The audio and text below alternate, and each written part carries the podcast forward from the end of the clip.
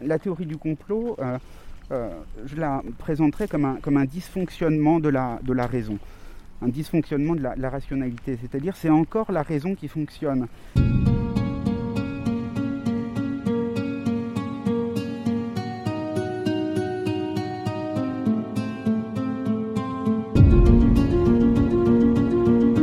Doit-on douter des discours sur l'épidémie de coronavirus? Et si oui, jusqu'où?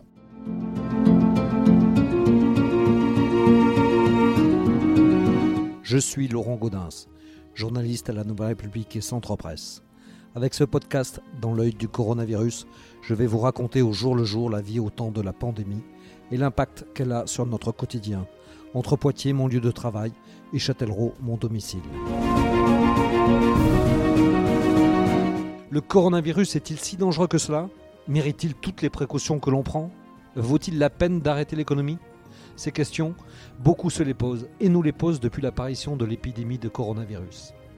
Légitimement, mais la frontière est parfois ténue avec d'autres réflexions qui laisseraient entendre qu'un complot serait derrière cette épidémie. Alors, jusqu'où s'interroger et comment se positionner? Pour répondre à ces questions, je suis retourné voir Arnaud François, professeur de philosophie de Poitiers, que j'avais interrogé par téléphone au printemps dernier sur ce que pouvait apporter la philosophie à la réflexion sur le coronavirus. Cette fois, c'est au grand air, mais masqué, que je l'ai interrogé au cours d'une promenade dans le parc de Blossac à Poitiers. Donc je suis avec euh, Arnaud François, euh, professeur de philosophie à l'université de Poitiers. Euh, donc la première question que j'ai envie de poser, c'est justement quand on est philosophe, c'est un peu l'apprentissage de, la sagesse. Comment on vit une époque aussi déraisonnable, au sens premier du terme? Bonjour, merci beaucoup de, m'avoir proposé de discuter avec vous sur cette question. Euh, on est un petit peu euh, étonné, effectivement, euh, bon, au sens classique, c'est-à-dire pas seulement surpris, mais, assez épouvanté. C'est très très fort l'étonnement. On est un petit peu étonné de voir le, manque de sagesse qui préside à, certains choix politiques. on a beaucoup suivi les uns et les autres les élections aux, États-Unis. Et euh, je dois dire que euh, certains arguments qui étaient utilisés du côté de, la campagne de, Trump en particulier étaient véritablement très très éloignés de tous les standards qu'on peut avoir de la rationalité le type de choses qu'on entend dans les meetings de, Trump, je donne un seul exemple, c'était bon ben Obama, euh, euh, qu'est-ce qu'il a fait pendant le 11 septembre? Rien. Bon ben vous voyez, il faut, voter pour moi. Hein. alors qu'on sait très bien qu'Obama euh, était encore très loin d'être élu président en 2001, puisqu'il est arrivé seulement en 2008 au pouvoir. Donc euh, vous voyez, bon, c'est un exemple parmi d'autres. Enfin, il ne faut pas non plus sombrer dans l'excès inverse. Et je ne voudrais pas non plus commencer cet entretien euh, euh, par une note pessimiste.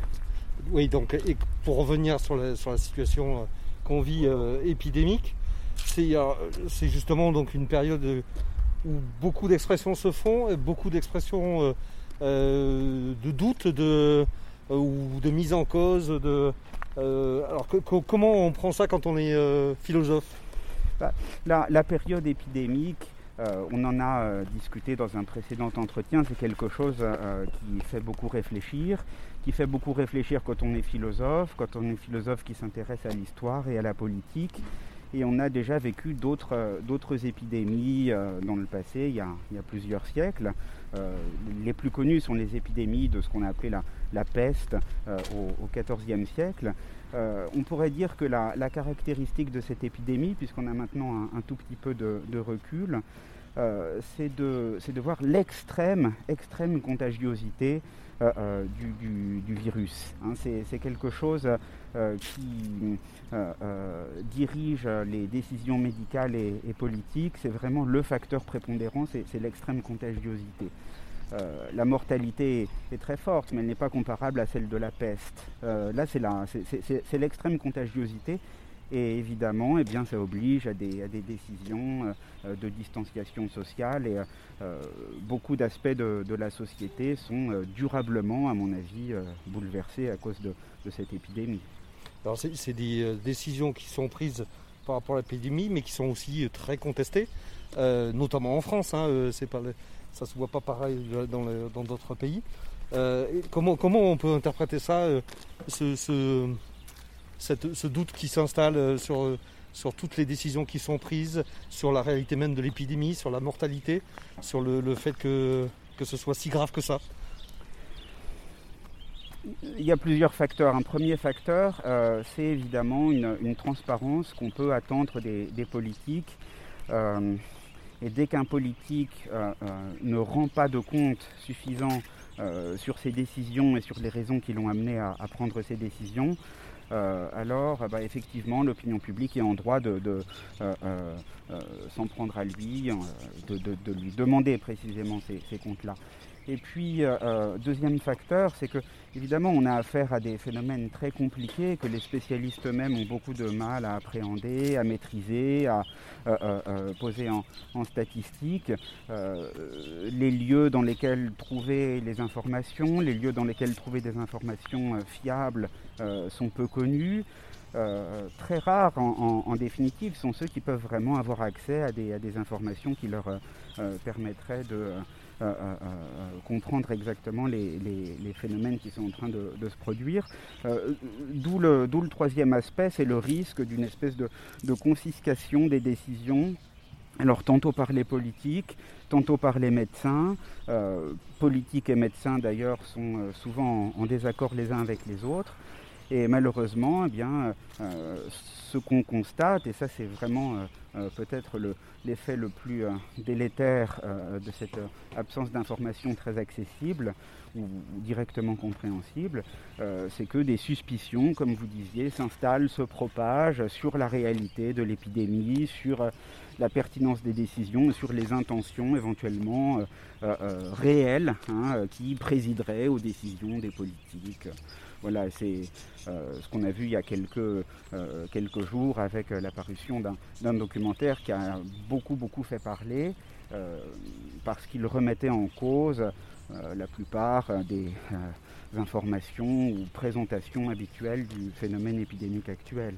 Voilà, vous parlez du documentaire Hold Up qui était financé sur Internet. vous l'avez vu? Tout à fait.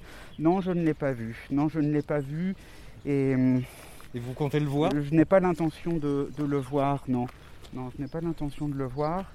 Euh, Alors pour, que pour quelle raison? Est-ce que vous avez peur d'être vous-même euh, interrogé dans, votre, dans vos euh, croyances ou... Alors il y, a quelque chose qui est de cet ordre-là, effectivement.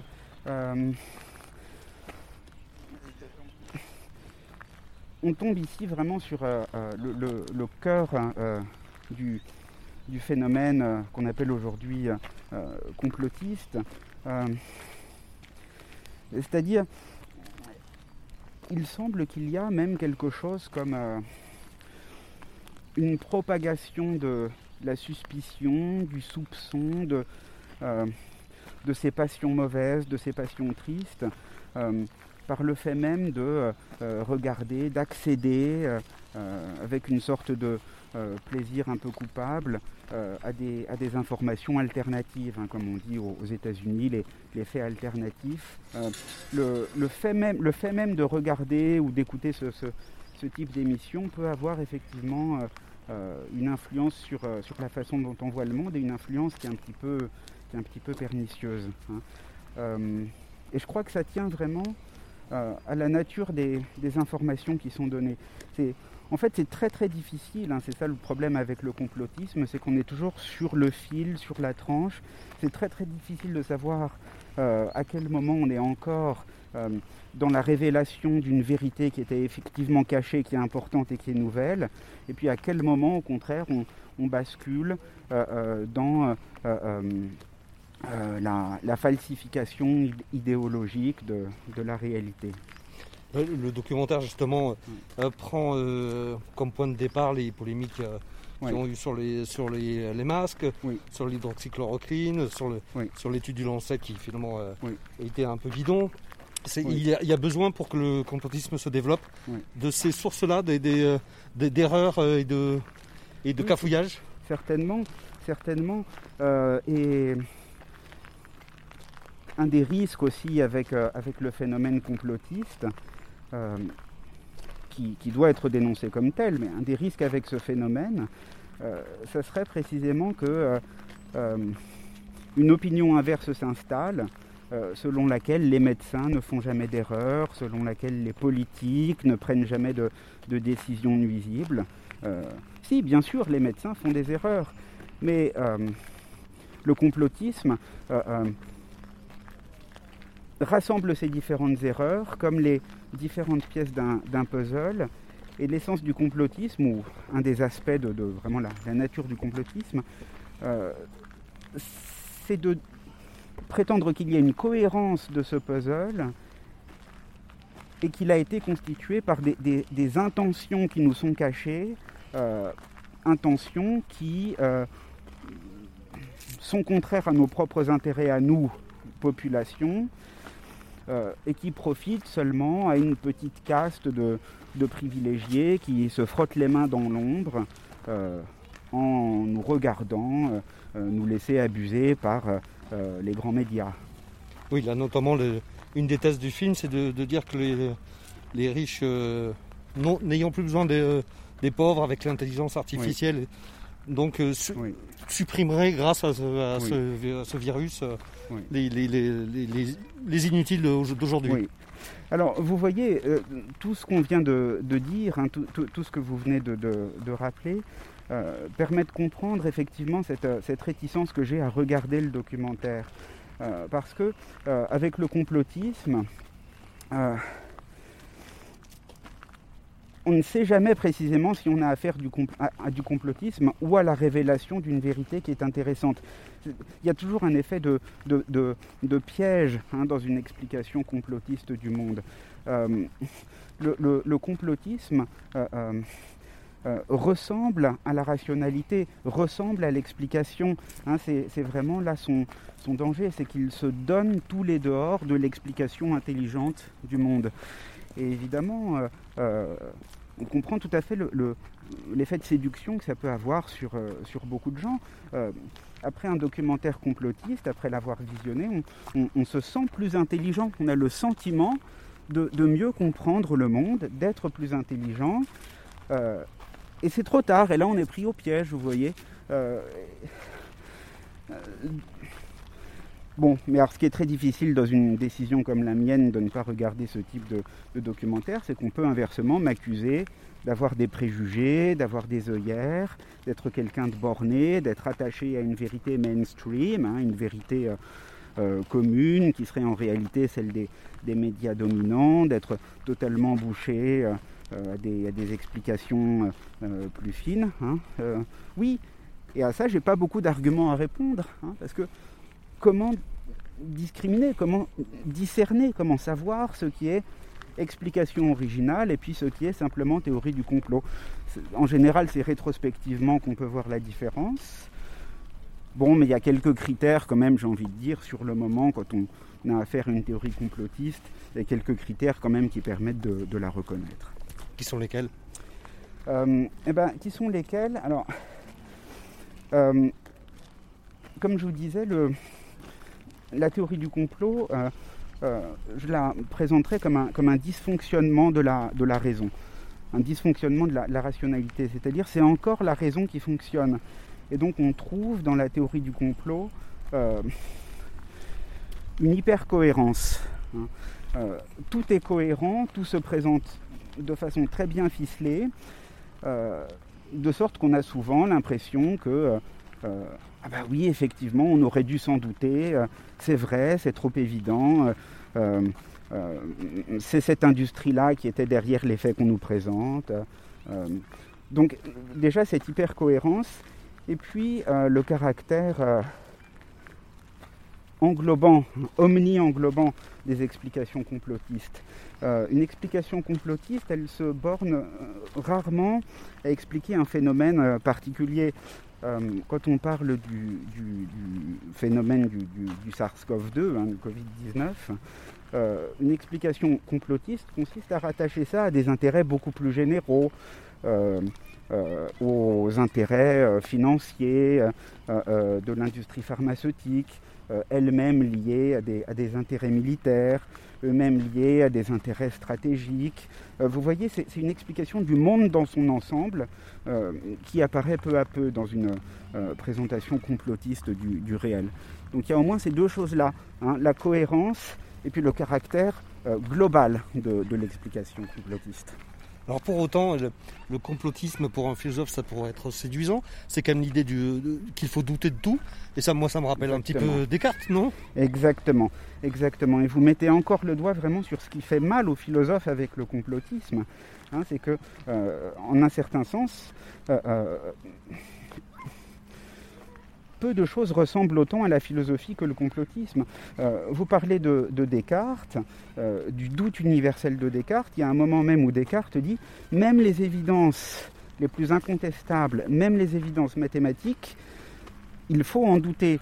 Euh, c'est même plus elles sont douteuses, hein, c'est il faut en douter. Je, sais que je ne peux pas en douter, mais malgré tout, je décide d'en douter.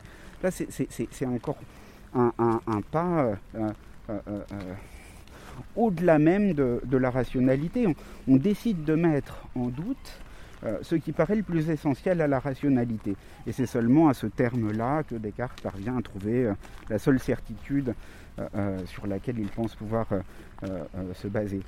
Mais ça vaudrait aussi de, Nietzsche, ça vaudrait de, tous les grands douteurs, ça vaudrait de tous les grands sceptiques, évidemment il y a encore cet effet de, gémellité étrange hein, qui embarrasse tant les philosophes entre la théorie du complot et puis euh, euh, l'originalité de, penser. Le doute est le commencement de la sagesse, euh, selon Aristote? Selon, alors, selon Descartes en tout cas. chez Aristote, c'est oui, c'est le doute, c'est-à-dire au sens de, de l'étonnement. Au sens de l'étonnement, c'est-à-dire le fait de ne pas comprendre. Alors j'ai envie de vous dire justement, pour rebondir là-dessus, euh, on pourrait en tirer un troisième critère pour reconnaître une théorie complotiste, euh, c'est que la théorie complotiste, elle prétend comprendre. Tandis que la pensée, le, penseur au sens du, philosophe, mais ici il faut entendre aussi euh, chacun d'entre nous qui essaye de se servir librement de, de sa faculté de raisonner, eh bien il doit pouvoir se dire là je ne comprends pas le complotiste, il refuse ce moment-là où on ne comprend pas. Hein. Tout doit faire sens. Donc il n'y a plus cette possibilité du doute, de l'étonnement. Tout doit faire sens. Tout prend sa place dans un système extrêmement cohérent euh, euh, qu'on a construit pour, euh, pour s'expliquer le monde. Alors, il faut, quand on est philosophe, il faut accepter qu'il y a des choses aussi qu'on ne peut pas maîtriser, qu'on ne peut pas comprendre. Exactement, exactement. Alors ça c'est un véritable commencement de la sagesse. Mais j'ai envie de dire, euh, c'est tellement important que c'est plutôt à la fin ou c'est plutôt une conquête, c'est au, fur et à mesure. Vous savez, euh, le philosophe Gilles Deleuze disait euh, on a beaucoup à apprendre de la bêtise, ou, plus exactement, il disait de, l'idiotie. Il faisait référence à, l'idiot de Dostoïevski, c'est le titre d'un roman de Dostoïevski. Parce que l'idiot, c'est celui qui dit non, bah, je, ne comprends pas.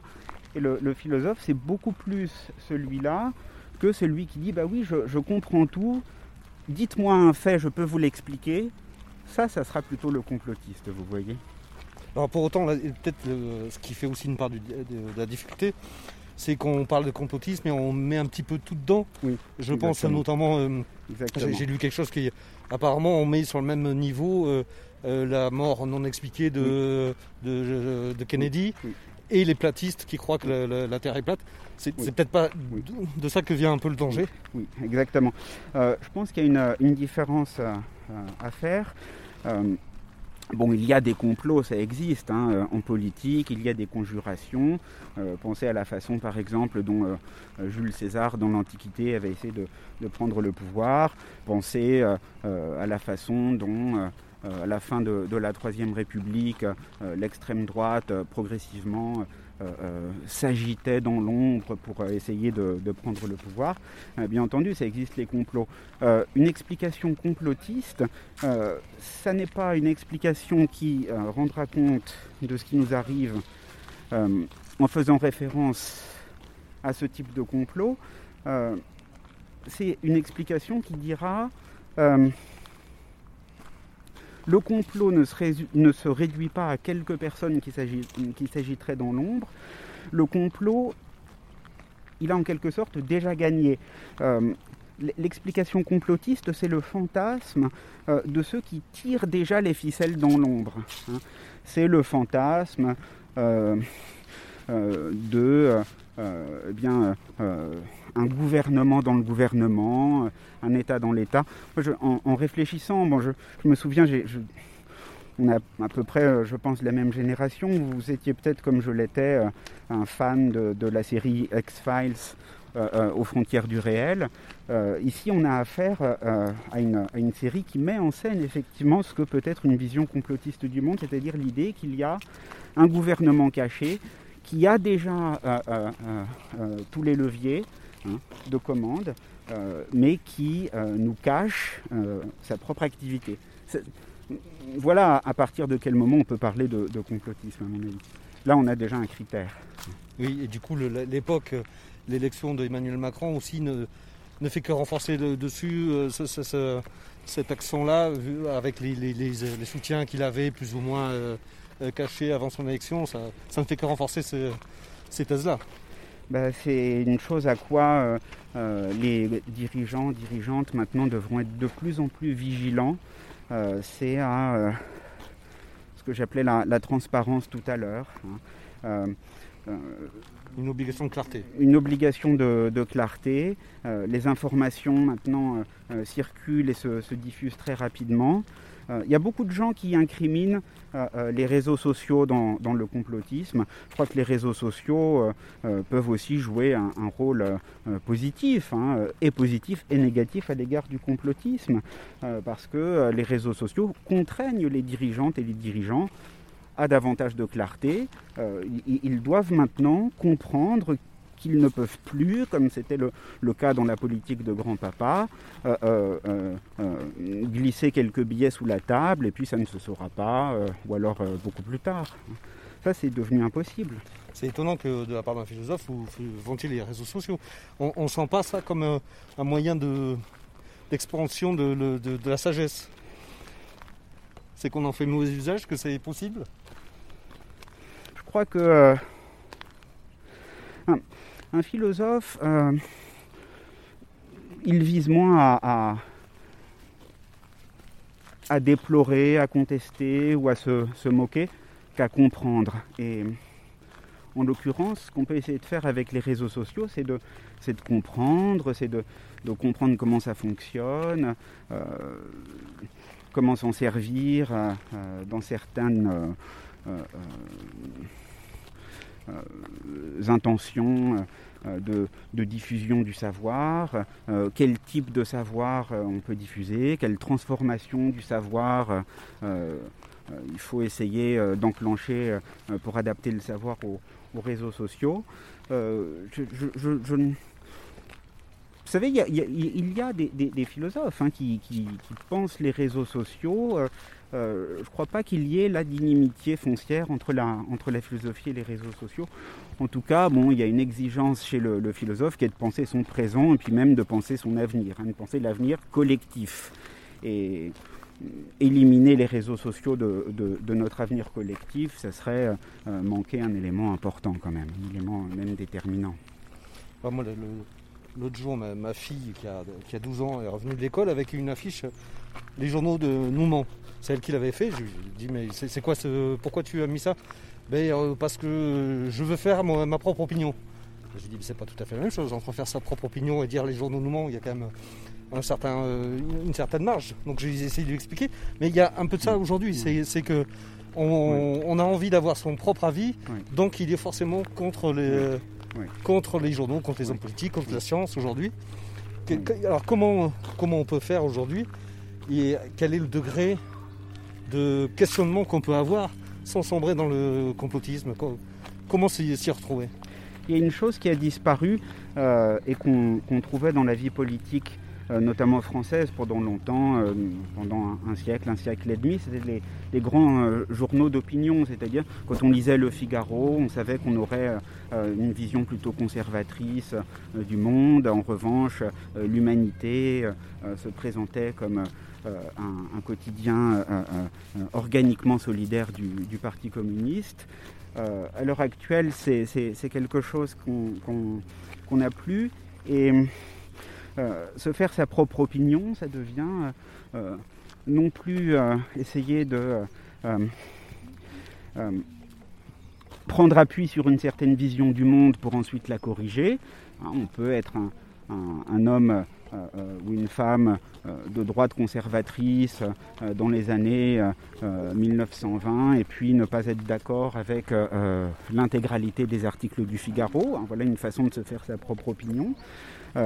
Aujourd'hui, bah, évidemment, c'est à la fois une, très bonne chose et, une chose qui est difficile à maîtriser c'est qu'il n'y a plus ces références, c'est qu'il est difficile de savoir quels sont les présupposés idéologiques euh, de telle ou telle publication sur Internet. Et puis il y en a toujours des présupposés idéologiques, vous voyez. Euh, je veux dire par là, euh, une, publication qui se présenterait comme neutre, comme purement objective, elle est toujours faite d'un point de vue Hein, tout simplement parce que euh, si on n'est pas sur un point de vue, alors on ne voit rien. Qui n'a pas de point de vue ne, voit rien. Il y, a, toujours un point de vue, mais euh, euh, très souvent les points de vue sont escamotés, ne sont pas présentés carte sur table. Alors se faire sa propre opinion dans, ce type de conditions, c'est difficile. C'est difficile et il faut y passer probablement beaucoup plus de temps que ce n'était le cas auparavant. Et c'est ça qui rend beaucoup de gens euh, en proie euh, à des, à, des, à, des, faiseurs d'opinion, à des acheteurs d'opinion, à des vendeurs d'opinion.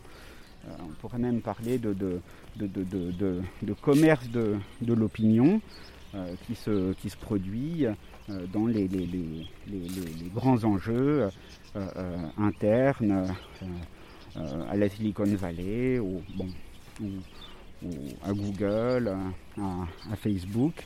Euh, là, c'est le moins bon côté peut-être des, réseaux sociaux, c'est que euh, effectivement, euh, ce sont des, firmes qui ont entre les mains un pouvoir exorbitant, exorbitant sur, une bonne partie de, l'humanité.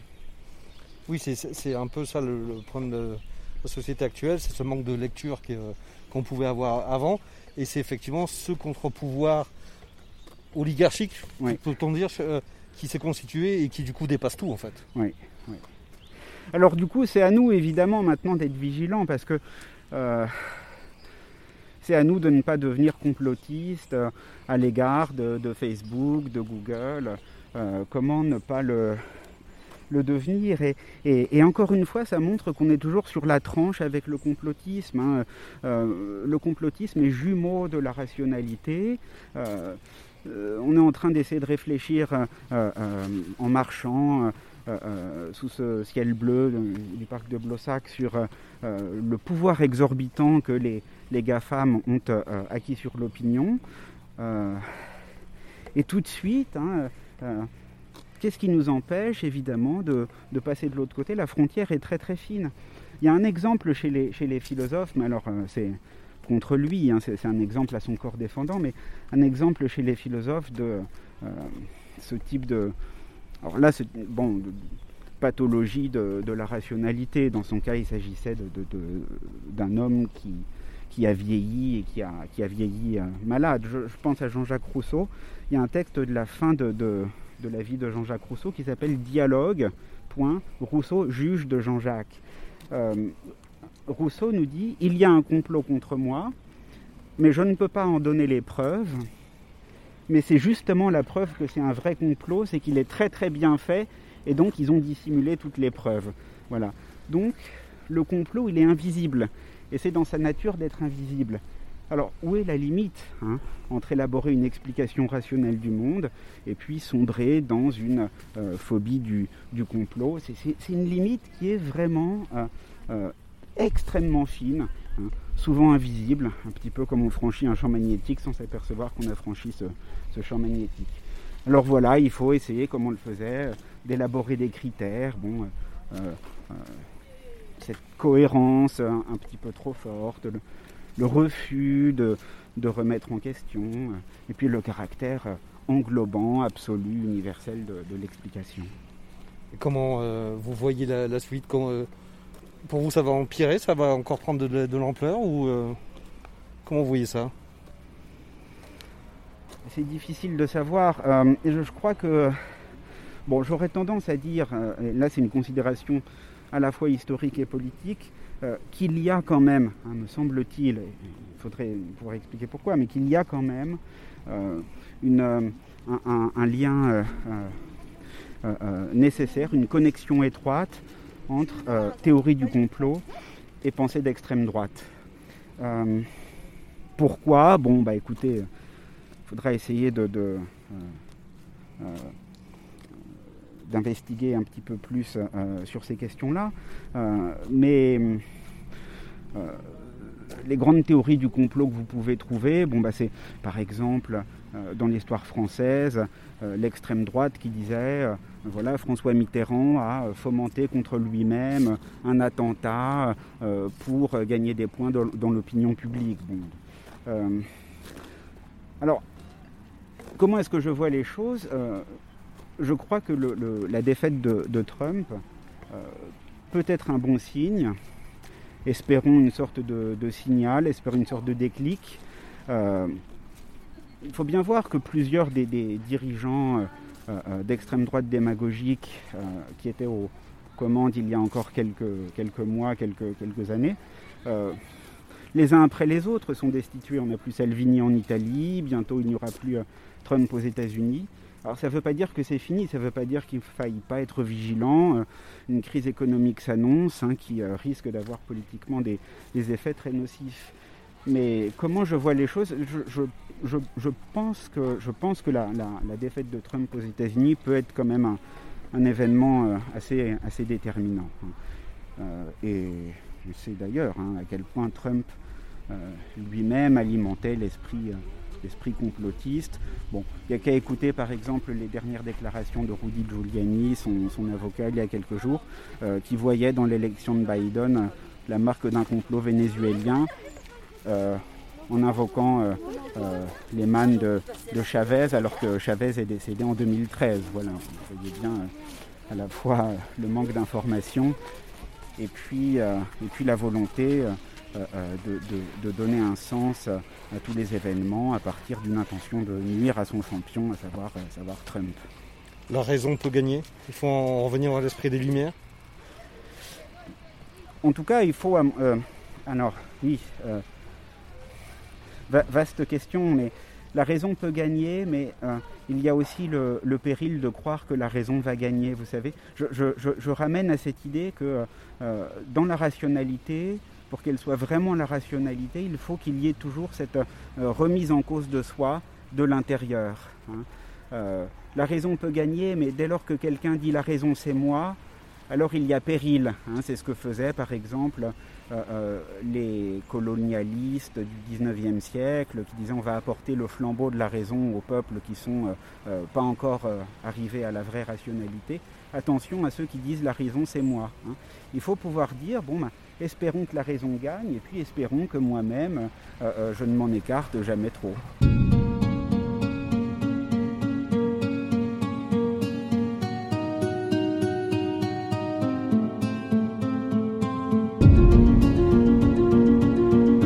Voilà, c'est terminé pour ce nouvel épisode du podcast Dans l'œil du coronavirus. Si vous l'avez aimé, n'hésitez pas à en parler autour de vous, à le partager sur les réseaux sociaux à vous abonner sur les plateformes de podcast telles que Spotify et Deezer et à voter pour lui sur Apple Podcast. Ça nous aidera vraiment à continuer. Si vous avez un sujet que vous aimeriez voir développé dans ce podcast, n'hésitez pas à me le transmettre par mail à laurent.gaudens.nr-cp.fr. En attendant, lavez-vous bien les mains et à très vite.